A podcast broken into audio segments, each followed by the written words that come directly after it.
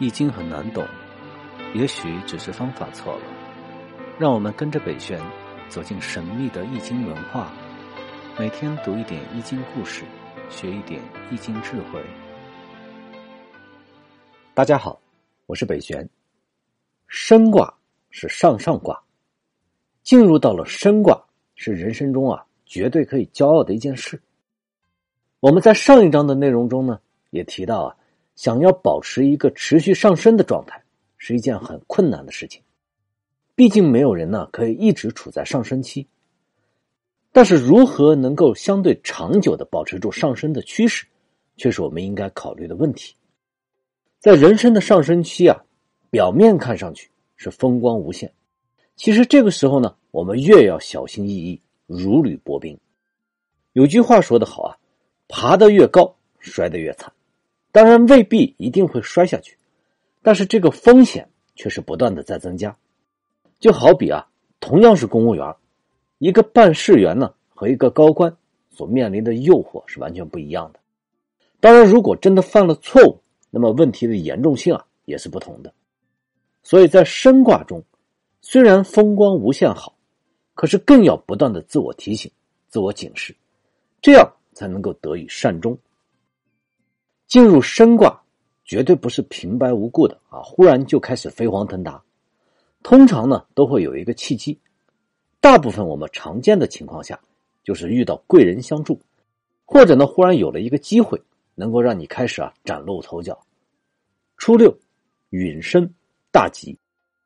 从字面上理解，允许上升啊，这是卦象的比喻。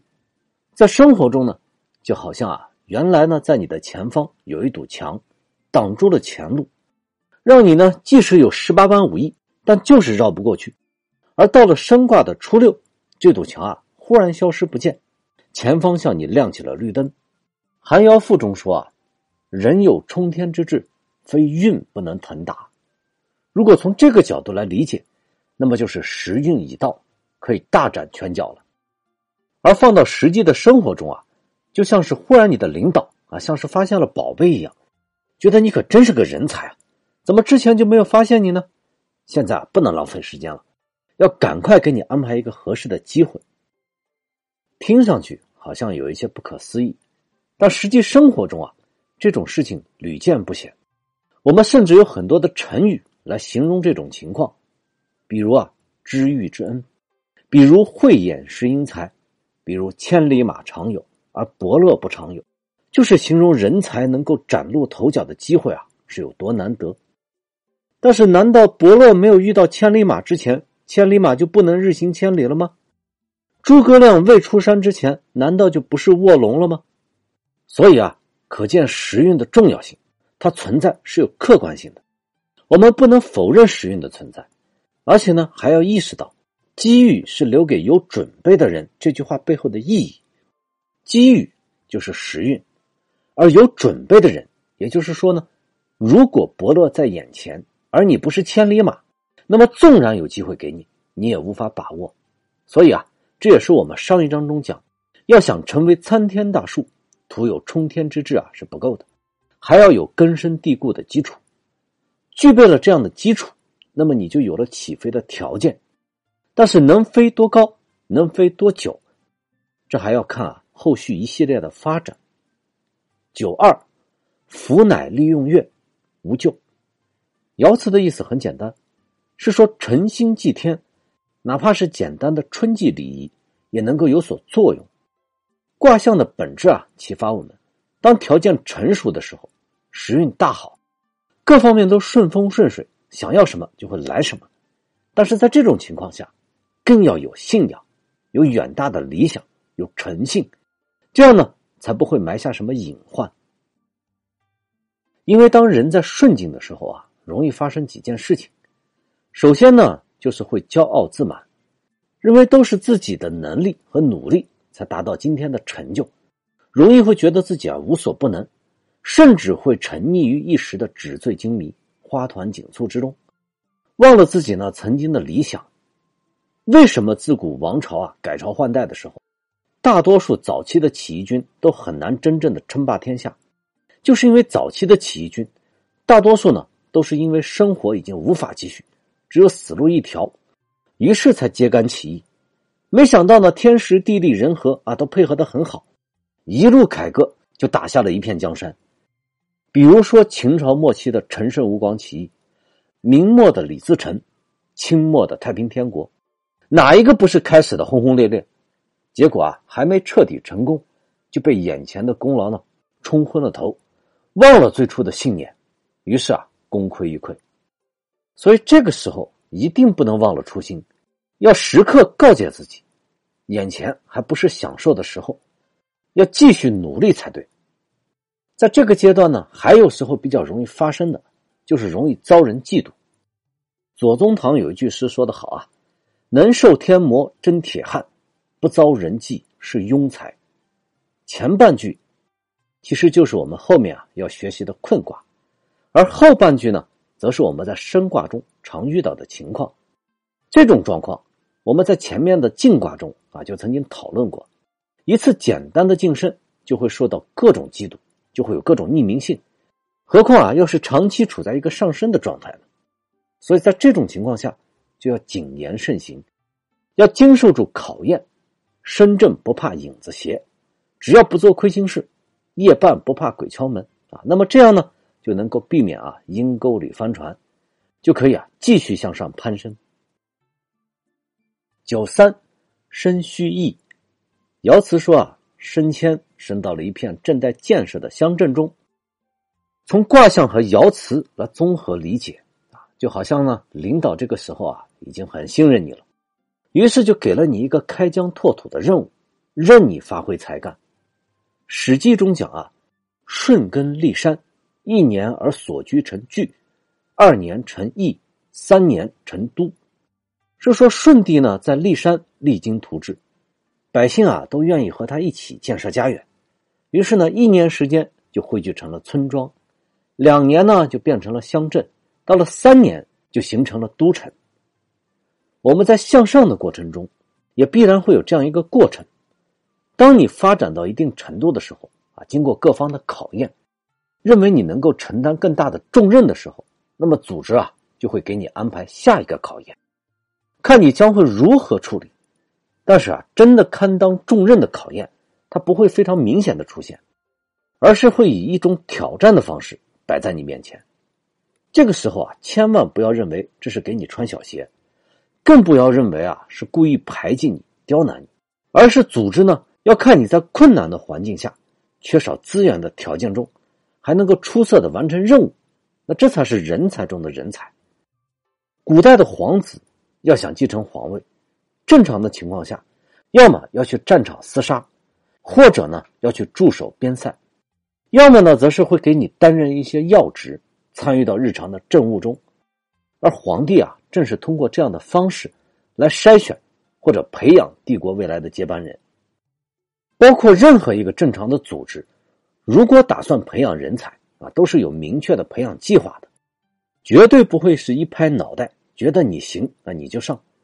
即使是空降的人才，那也是他的背景啊，符合了成长的模型，才有可能成长到当下的程度。所以，当你正处在上升期的时候，如果遇到有挑战的任务，不要把它当成危机，而是一个必须跨过的考验。否则啊，你很有可能上升的势头啊，便止步于此。甚至有时候，我们为了能够保持这样的势头。还应该主动的去迎接挑战，去寻找挑战。就好比呢，古代的将军啊是要靠战功来加官进爵的，和平年代对军人的机会啊就是少之又少。而到了六四，王用亨于岐山，即无咎。和九二比啊，同样是祭祀，但是仪式呢就隆重的多。六四是文王在岐山祭天啊，大吉大利。换句话来讲。你所处的位置越高，上升的程度越大，对于信念和德行的要求啊也就越高。一个普通人，即使事业上取得一点小成就，最多也就是周围的人啊为你喝彩罢了。而如果你到了出类拔萃的高度，必然呢就会万众瞩目。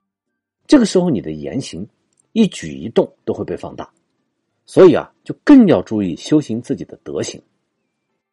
其实修德。要从点滴做起，从普通人做起，否则刻意的去模仿，这就成了给自己设计形象，就成了人设，伪装出来的样子啊，是很容易在不经意中流露出本性的，但是发自内心的行为就永远不会出什么问题。这就是孔子说的“随心所欲而不逾矩”，境界到了一定程度，怎么做都是符合天道的。修心修德到了一定的程度，那么你举手投足啊都是谦谦君子。六五，贞吉，身阶，象曰：贞吉身阶，大德之也。六五的阶段啊，志得意满，机缘呢正是最佳时刻。这个时候我们要注意的是什么呢？是升阶，阶段不一样了，我们就不能再用老观点、老方法去维持原有上升的动力，就好像是赛车啊，原来可能是在大马路上啊随便跑一跑，那么现在呢，进入到了专业的赛道，要去跑拉力赛了，那么规则不一样，对你的硬件啊要求也不一样了。换句话讲，能力模型变了。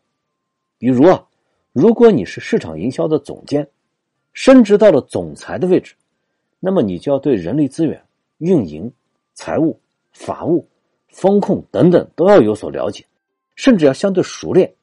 因为原来呢，你负责的是单一的模块，但现在呢，职责不一样，你要考虑的范围也不一样再比如，你原来是员工啊，你需要考虑的就是自己的绩效做得怎么样，和同事之间呢合作的怎么样，自己的薪酬是否满意。而一旦你自己开始创业，你考虑的就是人员的成本要怎么控制，组织的效率要怎么提升，市场应该怎么突破，企业呢要怎么生存。位置不一样，考虑的角度不一样，对能力的要求也就不一样了。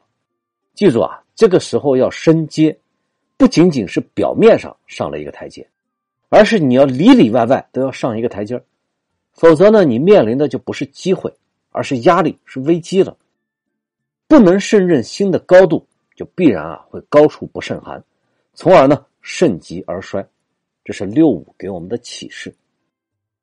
所以啊，开创一番事业是实属不易，不但要经历过重重磨难，守到拨云见日，遇到伯乐才能一飞冲天，而且在展翅高飞的时候啊，还要经过重重考验。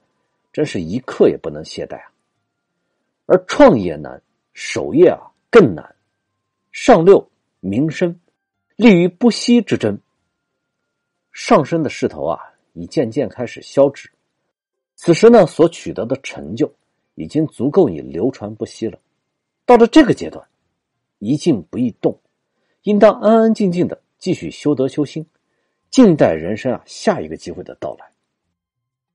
人要懂得知足，人生里边呢有那么一两个阶段，处在升卦是很不容易的，不可能让你一直都在巅峰啊。哪怕运动再快的物体，你不断加速，它也会有一个不可逾越的天花板啊，就是光速。更何况呢，我们多变的人生的阶段呢？